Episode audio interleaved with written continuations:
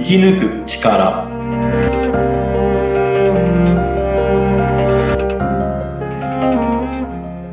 こんにちは、川口天満です。こんにちは。インタビュアーの小室美智子です。天満さん、よろしくお願いいたします。よろしくお願いいたします。はい。えー、だいぶね、秋めいて季節も良くなってまいりましたが、えー、天満さんは青森に行かれていたんですよね、最近ね。そうですね。はい。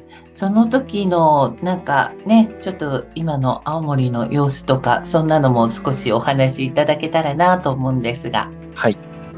えー、まあ、研修の一環で、えー三内丸山遺跡の方に行ってきまして、あとは、あの、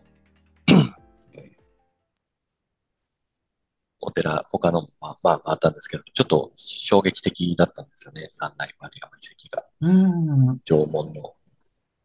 なんか聞いたことはあるんですけど、私も訪れたことはなくて。はい。うん、どんなところなんでしょまあ、今、あの、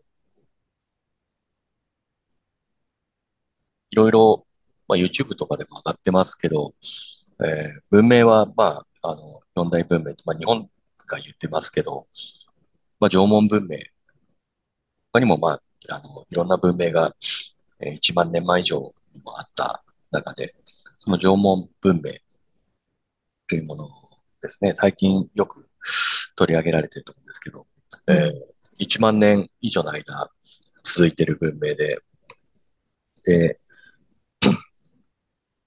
刺し傷とかそういう争い傷が一切ない。平う。和なうん。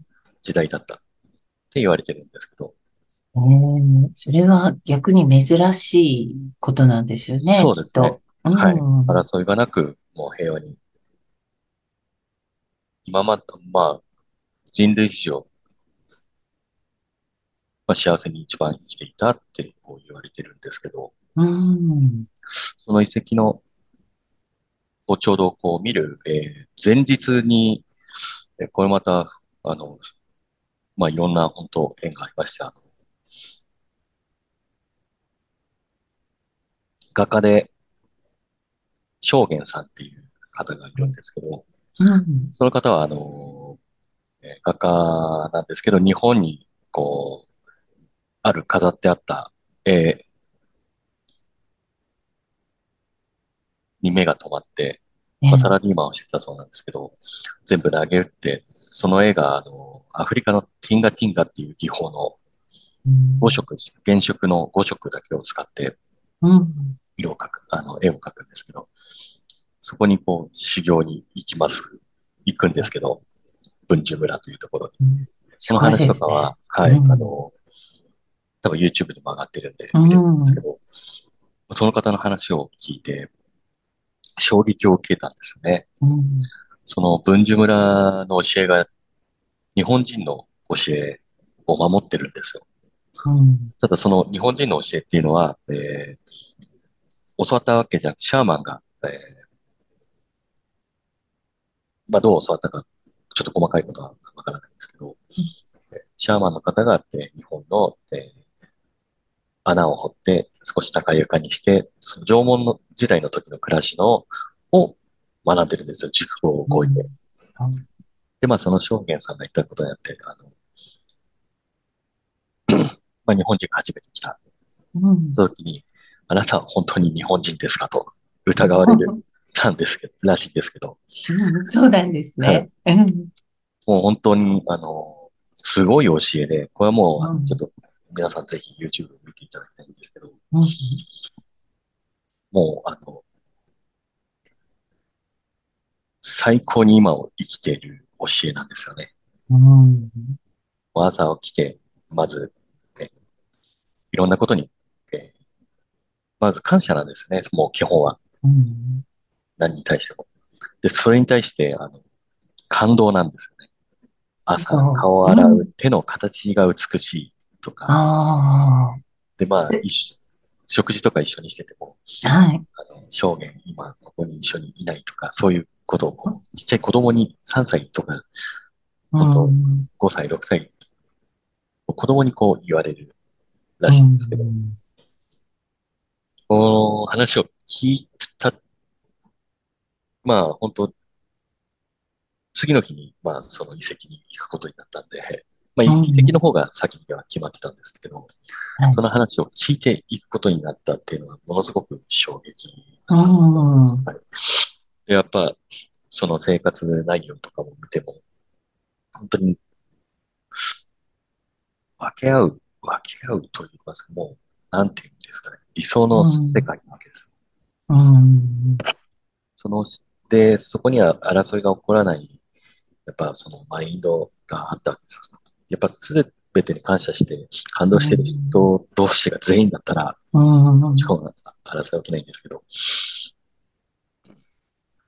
目指すは本当、その最高の今を生きるってそういうことだなっていうのは、うん。そこに行ってものすごく痛感と、あとその話を聞いてから言ったので、うん。より一層ですよそうですね。ね、衝撃でしたね。うん。でもなんだか、あのー訪れる前にそういう体験をできるなんていうのも、ちょっとやっぱり縁があったというか、そうですね。なんか導きなんでしょうかね。そうですね。うん。うん。1万6千年、1万年以上前ですからね。あの、天満さんのはい。お話の中でね、いつも、あのー毎日同じ日はないから朝起きて感謝から始まるっていうね、はい。なんかそういうお話は幾度となくいただいてたんですが、今日はそこに感動っていうね、うそうですね。ん。それはやっぱりえ自分で自分に感動したりとか、何か物にだとか、環境とか、時間とか、いろんなものに対してっていうことなんですかね。すべてですね。すべて。はい。うん。そしてここに今いるという、うん。それが全員があって繋がっているっていうところが、うん。ものすごくいいなという。うん。うん。でも、そうですよね。なんか、あの、日常の中だと当たり前で、ちょっとこう、当たり前だからこそ、こう、感動ということを忘れてしまうっていうことはあるんですけど、例えば、何か、ね、それこそ、あの、怪我をしたとか、病気した、そんな大したことでなくても、それでも、ああ、やっぱり、あの、普段のね、ベストなコンディションって、やっぱりありがたいんだなとかね、何かあるとすごくこう感じるんですけど、全く、まあ同じということはないんですけど、平和な中で感動を感じるって、なかなかできるようで難しいことですよね。そうですね。うん、多分忘れてますね。うん、そうなんですよやねっ。ぱみんな過去と未来に生きてるんで、うん、そして、まあ本当に今、携帯だとか、まあパソコンうん、しかりテレビもそうですけど、そういった中に生きてるんで、うん、今は生きてないですね。本当に。うん、そして家族、えー周りにいる人、まあ、家族って概念がもう、えー、全てに対してなんで、そこでこう繋がっているっていう環境ですよね。状態。うんなんかこの忙しさであるとか、なんかこう一番のつながりが携帯なんていう人も結構今は多いかもしれないですよね。もしかすると。なんだかこう携帯とつながっていれば全てとつながっているみたいな感覚になってしまっている方っていうのももしかしたら多いかもしれないですよね。そうですね。とりあえず全てにおいてここにいないですね。う過去、ん。未来、まあ、バーチャル含め、うん。まあ、ここを生きてない、今を生きてないって、うん。この教えを僕は、そうですね。もともと、えーこれを伝えることが使命だったので、より、まあ、伝え方の、だとか、えーうん感覚は、衝撃的に突き刺さりましたね。うん。デンマーさんが考えるその日々の感謝とか感動っていうのは、やっぱりここを大事にすべきだよなんていうところはありますか？そうですね。まあ、今、この現代社会だと、やっぱ観光は大事だと思います。まあ、うん光を見る前に話したと思うんでですけど、はい。はい。あと自然ですね。自然がないので、やっぱり自然のあるとうん。ころに行くのがいいと思う。うん。自然に触はい。れ合うということ。そうですね。美うん。しいものを見ると感動しますし、うん。それを一緒に行った人と共有もできますし、その瞬間、う必ずみんん。な、今、ここで生きて、で、繋がってる状態になれますので、うん。それを日々でも、やっぱ家庭にいてもみんな心あらずでそれぞれが携帯持ったり、それぞれ違うことをやって、今にいないわけですよ。そうですね。空間としては一緒にいたとしても、それぞれがそれぞれの世界で生きてるっていう感じはす。すごくありますよね。う肉体がたん。だそこにあるだけなんで、うん。これはあの、幸せではないですね。うん。本当の。そう。まあ、まあ、そうなるのが数年後には来ますけど、うん。なるべく、そうですね、その感覚だとか、まあ、気づきっていうのは早いうちにしないとですね。うんこれ、今も携帯が本当に手放せないね、世界になっていて、携帯使いこなせないなんて っていうね、ちょっとそんな風潮もあるんですけれども、なんかテマンさんの話聞いてると逆転する時が来るんですかね。も そう もう、携帯なんてダメだよ、みたいな。まうん、あ、あの、なんて言いますかね。う使えん。ない世界が来ると来ますけど、ああ、備えておいた方がいいですよね。ああ。うんもうそういうものに頼れない、もう。自分、自分を武器にしていかなきゃいけない事態という感じですかね。まあ、あの、うん、うん、なんですか。うん。元に戻るっちゃ元に戻るんですけど、はい。あの、対応できるかできないかは、うん、準備次第はあうりますね。ん、うん。こうなってくると都市伝説になってきちゃいますけど。そ なんか、とってもそれも興味深いところなんですが、そのお話になってしまううと、もうちょっと終わりそうもないですね。わかりました。でも、あの、感謝に、なんか、そこにまた感動というね、もう一つのキーワードが加わって、うん、でも、そこを少しでも、あの、意識して毎日を暮らすだけでも何かが変わってくるかもしれないですよね。そうですね。うん、まあ、生まれた時の感動だとか、うん、最初、なんか確実に赤ちゃん、子供に関しては無償な愛はうん。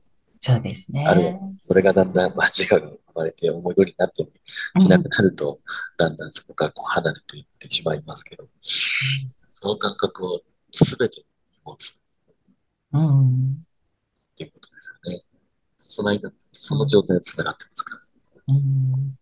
まあ、か、感動するってことは、なん、なんか、こう、大事に扱うとか、きちんと向き合うっていうことにもなっていくんでしょうかね。そうです。う常に感動ん、するっていうのは、なかなかあの、うん、えー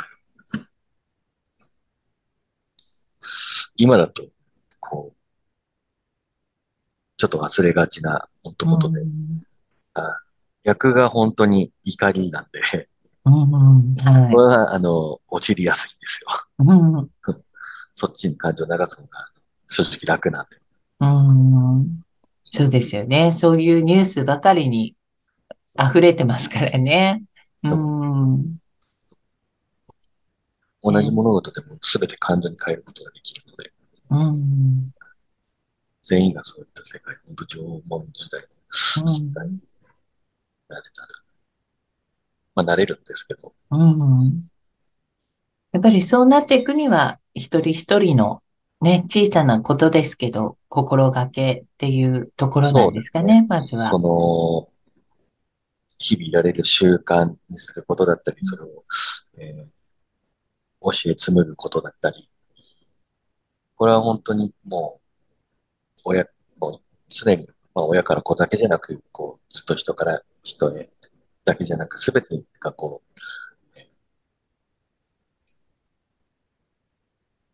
う、から学ぶと言いますか、紡がれてくることなんで、うん